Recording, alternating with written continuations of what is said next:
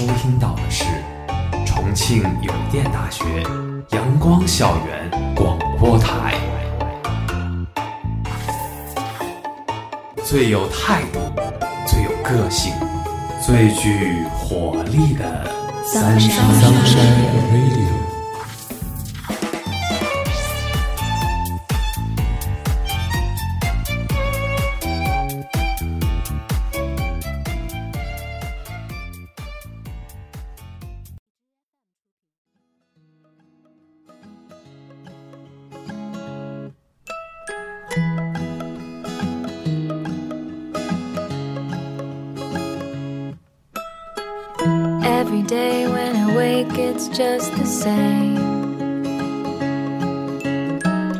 Plot the ways that I could make my escape from the dark, fall apart to a place so far where dreams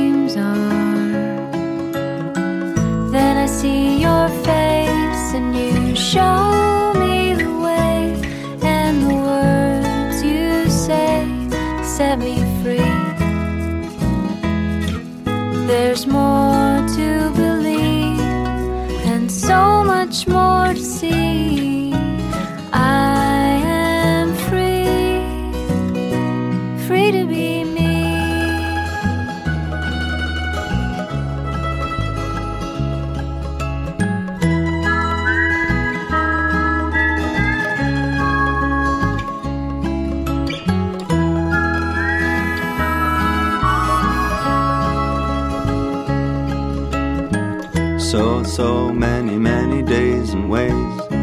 I ought to change.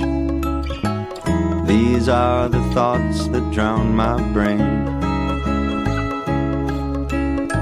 And I'm sinking deeper and deeper into a hole. I don't know where else to go. See your face and you show me the way, and the words you say set me free. There's more to believe and so much more to see.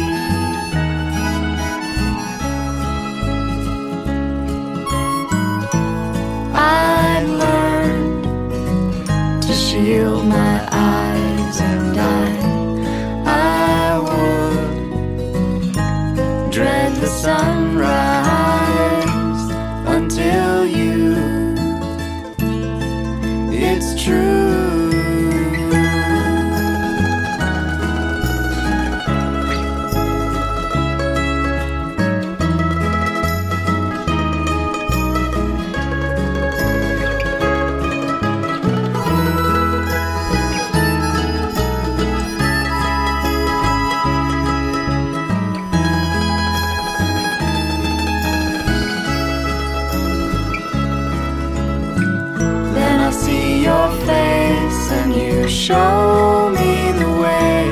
and the words you say set me free. There's more to believe and so much more to see.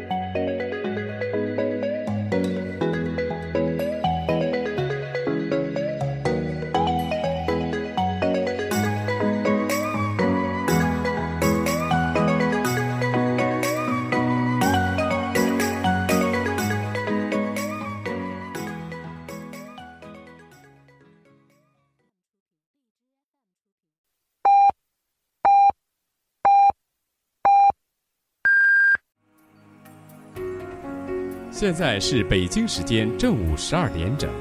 您收听到的是重庆邮电大学阳光校园广播台。亲爱的听众朋友们，大家中午好，我是主播枫叶，我是主播竹子。今天我们的节目是青年爱不爱？其实啊，我们都知道，随着社会的不断开化，在新方面思想上也更加的开放。但是说这种开放没有一把安全的锁，必定将存在一些隐患，从而呢导致了艾滋病的增长。然而现在众多报道和数据表明，这些年艾滋病的感染患者中，年龄有呈下疯长的趋势，大学生竟然成了艾滋病的主力军。大学校园本是一方净土，是学习的乐园、创新的乐园，但艾滋病病魔却悄悄盯上了大学生。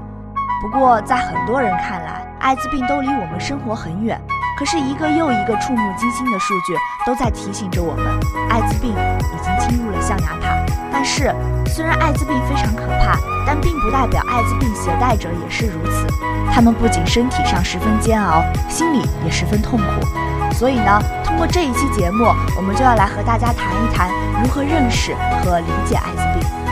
哎，其实我们大家都知道，十二月一号就是世界艾滋病日。最近在重游的校园里，大家也都在讨论着关于艾滋病的问题，主要是因为青协那边办了一个青年爱不爱的活动，然后我自己呢也是参与到了这个活动当中，成为了这个活动当中的一个宣传艾滋病方面知识的一个主播。然后现在呢，作为一个已经了解了艾滋病部分知识的人，就要问一问我身边的这位主播枫叶，他对于艾滋病有什么了解呢？哦，其实我对艾滋病并没有那么多了解，我对它的了解只存在于像我们初中或高中，老师会在生物课上给你们讲，艾滋病有三种传播方式，然后是由 HIV 病毒引起的，就只有这一些简单基础的知识了解。那我觉得你这个了解还是不够的呀，你还是要多做一些功课。好吧，的确，我今天也做了一些工作。其实刚刚我用手机搜索了一下关于艾滋病的百度百科解释，它是这样说的：艾滋病是一种危害性极大的传染病，由感染 HIV 病毒引起。HIV 是一种能攻击人体免疫系统的病毒，它把人体免疫系统中最重要的 CD4 T 淋巴细胞作为主要攻击目标，大量破坏该细胞，使人体丧失免疫功能，因此人体易于感染各种疾病，并可发生恶性肿瘤，病死率较高。HIV 在人体内的潜伏期平均为八到九年，但患艾滋病以前可以没有任何症状的生活和工作多年。其实啊，就刚刚枫叶所说的百度百科当中的内容，我给大家解释一下。如果用比较易懂的话来说，其实艾滋病的另外一个名字，也就是获得性免疫缺陷综合症。在人获了艾滋病之后，我们的免疫系统就会下降。比如说，一个人的免疫系统之前是一百分，在他得了艾滋病之后，被艾滋病病毒感染之后，他的免疫系统可能会降到零。所以这个时候，在他感冒或者是简简单单的被蚊子咬了一口，他身上就会引起溃烂。所以其实就是艾滋病病毒对我们的免疫系统进行了一个破坏，导致我们自身没有了防御功能，我们的身体就会越来越差。这也是艾滋病让人觉得非常可怕的一个原因。其实啊，我觉得目前大家对于艾滋病的这种恐惧，主要是源于他。社会上存在着这种大片的恐惧，还有一个很重要的原因，就是因为我们对艾滋病有着太多的误区。就像是很多人都认为感染了 HIV 就等于是他们有了艾滋病。有的人觉得我是不是感染了 HIV 病毒，我就完蛋了，我就得了艾滋病，我是不是治不好了？其实这是一个很大的误区，因为大家分不清楚 HIV 病毒和艾滋病之间的一个区别所在。嗯，对。其实感染 HIV 并不意味着他就患有艾滋病，他们俩并不等同。HIV 所攻击的免疫细胞是可以帮助人体对抗疾病的。即使说你患上了 HIV 也没有关系，因为你只要在正确的治疗下，能够携带 HIV 病毒长达几十年，也不会发展成为艾滋病，呃，也能够正常的生活和工作。其实艾滋病的判断标准并不在于你是否携带了 HIV，而是在于你携带 HIV 之后是否已经有了免疫系统的缺失和障碍。而这也就是很多人所认为的感染了 HIV 就等于艾滋病的一个误区。所以，就像刚刚枫叶所提到的，很多人其实认为感染了 HIV 就活不了几年了。但是，就像他之前所说，如果正确治疗的话，人们能够携带 HIV 病毒长达几十年，而并不发展成艾滋病。实际上，很多人感染了 HIV 或者患了艾滋病之后，还可以生活很多年，并且能够正常的生活，及时看医生，并且遵医嘱，就能够帮助发展减缓 HIV 感染发展至艾滋病的这个过程。而且还有很多人认为，我们是能够通过肉眼来判断一个人是否感染了艾滋病的，但是这个是一个很大的误区。我们也对这件事情有些了解吗？有啊，因为其实他们在感染了艾滋病病毒过后，是可能几天之内不会有任何症状的，而很多人是在感染了十天甚至几周过后才会有相应的感冒、发烧、流鼻涕，或者说乏力，然后有皮疹、喉咙痛这些等症状。但是这些症状呢，也会在随后的几周消失。其实更荒谬的是，很多人居然会认为拥抱和接吻。虽然说带有 HIV 的唾液接触到伤口，的确会有感染 HIV 病毒的风险，但是要达到足以让人感染的量，可能是需要一桶的口水才能够让你患上 HIV 病毒吧。所以我觉得这件事情其实非常好笑，既然要一桶的口水我们才能够患上艾滋病病毒的话，我们中间得交换多少次口水啊？我们这里所说的一桶大概是多少的量呢？说我们两个人之间如果接吻交换的口水量大概是两升，你们考虑一下这个两升是有多少？一瓶大瓶可乐大概是一点五升左右，所以是一个大瓶可乐，还要再加一个中瓶可乐的量才能使我们患上艾滋病，这不是一件很好玩的事吗？包括其实很多人都认为他不能和艾滋病患者在同一张桌子上面吃饭，这其实也是一个很荒谬的事情啊！就连拥抱接吻都不会让你感染，那和艾滋病患者同桌吃饭喝水就更不会感染 HIV 了呀！即使说不慎的使用餐具沾染了那些艾滋病患者的血液的话，也没有危险，因为 HIV 病毒脱离人体之后就不能存活太久。其实还有很多恐艾的人，他们会认为艾滋病还会通过蚊虫来传播。但是当蚊虫咬人的时候，它并不会把它上一个咬过的人的血液注射到下一个人的体内。对啊，蚊虫又不是注射剂，怎么可能把上一个人的血液注射到另一个人的身体里面呢？这真的是一件非常荒谬的事情。其实，在这里，就像之前枫叶所说的，HIV 病毒的三个传染方式：性交、母婴和血液。在母婴当中呢，我们有一个很大的误区，感染上 HIV，我们就没有办法再生育了。其实，感染 HIV 的女性的确在孕期或分娩时会把自己 HIV 的病毒啊传给自己的宝宝，但是只要可以通过正确的治疗和护理，便能够降低这种风险。感染 HIV 的孕妈妈也可以通过药物治疗来控制感染症状。并且避免宝宝感染上 HIV 的病毒。前面我和枫叶给大家介绍了很多有关于艾滋病的一个误区，但是我们当中提到了一个非常重要的事情，也就是高危性行为。那么高危性行为具体是什么呢？正如啊我们之前所和大家提到的，艾滋病的主要传播途径为三种，一种是血液、性交和母婴。那么高危性行为也是围绕着这三种途径而展开的。通过性途径的高危性行为有没有保护性交啊，或者有多个性伙伴；通过血液途径的高危性行为，比如说静脉注射吸毒、和他人共用注射器或共用其他可以刺破皮肤的器械，以及使用未经检测的血液或者是血制品。通过母婴途径的呢，是艾滋病病毒阳性的女性怀孕并生育，艾滋病病毒阳性的母亲哺乳，也许都会引起孩子的艾滋病病毒的感染。其实就如同竹子说的那样，在当今的大学校园里啊，通过性行为所造成的艾滋病传播已经成为了最主要的传播方式。我们也不禁会思考，到底是什么会让高校沦为艾滋重灾区呢？哎，就如同刚刚枫叶所跟我们说的，高校为何会沦为艾滋的重灾区？其实这个问题我自己一直思考了很久，我一直在想，为什么大学成了一个艾滋病所侵犯的一个地方呢？其实我觉得啊，跟大学生群体的基本特征还是有一定关系。对于我们大学生来说，缺乏了一定的艾滋病知识，然后对于防艾意识呢又比较薄弱，对艾滋病还存在了一些错误的认识。所以在目前整个情况下，艾滋病在中国蔓延的新趋势是对公众科学知识和各种行为方式的一个挑战。所以现在其实还是处在一个蛮尴尬的状态。现在的问题状况是，性观念很开放，性观念开放，但是性知识是滞后的，性知识滞后于性观念的开放。随着时代的发展，人们对于性话题以及性行为的接受程度越来越高。大学生的性观念、性心理、性行为虽然趋于开放化，可是对于性病知识的缺乏以及预防能力却是令人担忧的。甚至啊，有的大学生认为自己离艾滋病很远，不会被感染。其实到现在啊，我们中国社会普遍都是谈性色变的一个状态，大家都尴尬的避而不谈性这个话题。也就是在这样的大环境下，父母和老师才闭口不谈性这个话题。从而也就导致了我们当代大学生性知识滞后、性教育缺失的问题。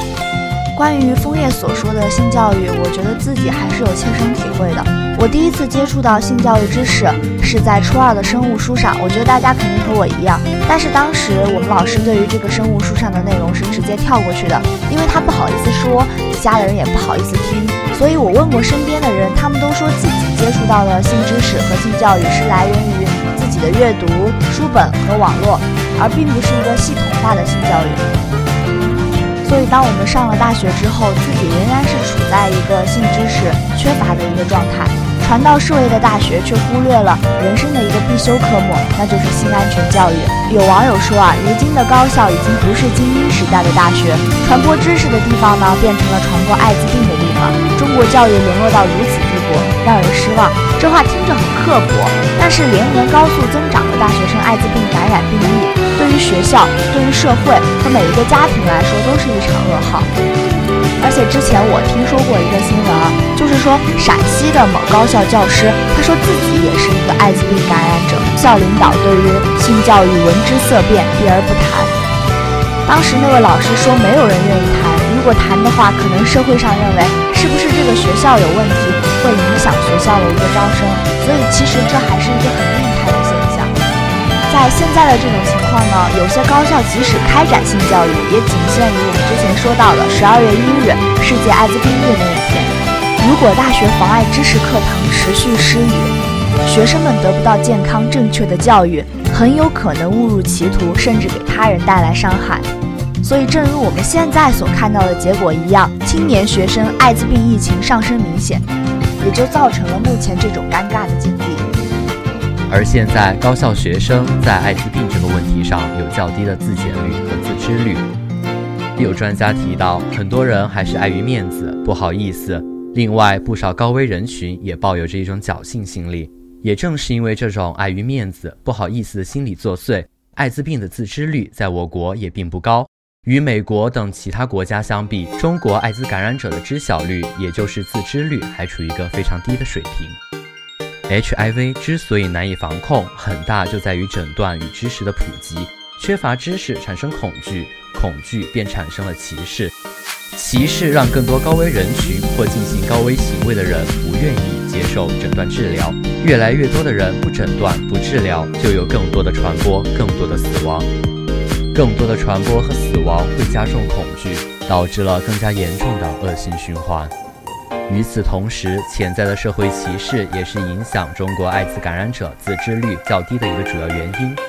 其实，我国政府专门为艾滋病人下达了四免一关怀政策。竹子，你知道这件事情吗？其实我不太清楚这个事儿。那就让我仔细的给你说一下这个政策吧。四免其实是指对农村居民和城镇未参加基本医疗保险等保障制度的经济困难的艾滋病病人，免费提供抗病毒药物。对农村居民和城镇未参加基本医疗保险等保障制度的经济困难的艾滋病病人，免费提供抗病毒药物。为自愿接受艾滋病咨询检测的人员，免费提供咨询和检测。为感染艾滋病毒的孕妇，免费提供母婴阻断药物。对艾滋病病人的孤儿免收上学学费，一关怀是指艾滋关怀，消除艾滋歧视，免费治疗政策大大的提高了国内艾滋病患者的就诊率，让风险曝光在阳光下，政策极大的推动了艾滋病的防控。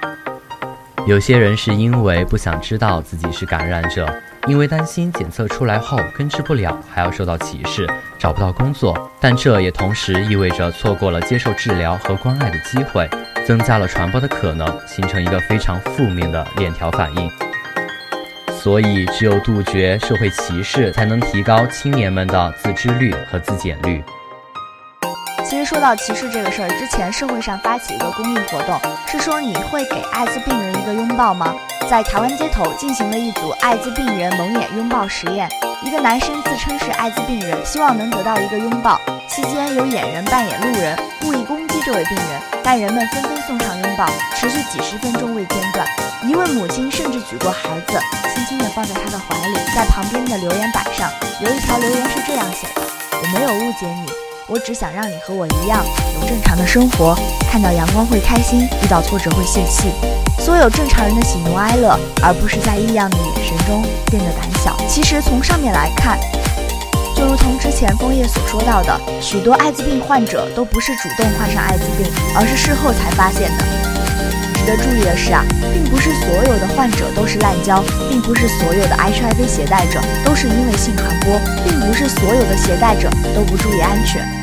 所以，其实当一部分人发现自己得了艾滋病以后，心里会有由于舆论的压力而造成的恐慌，反而拒绝接受治疗，更有甚者怀有报复社会的想法，破罐子破摔的传染给别人。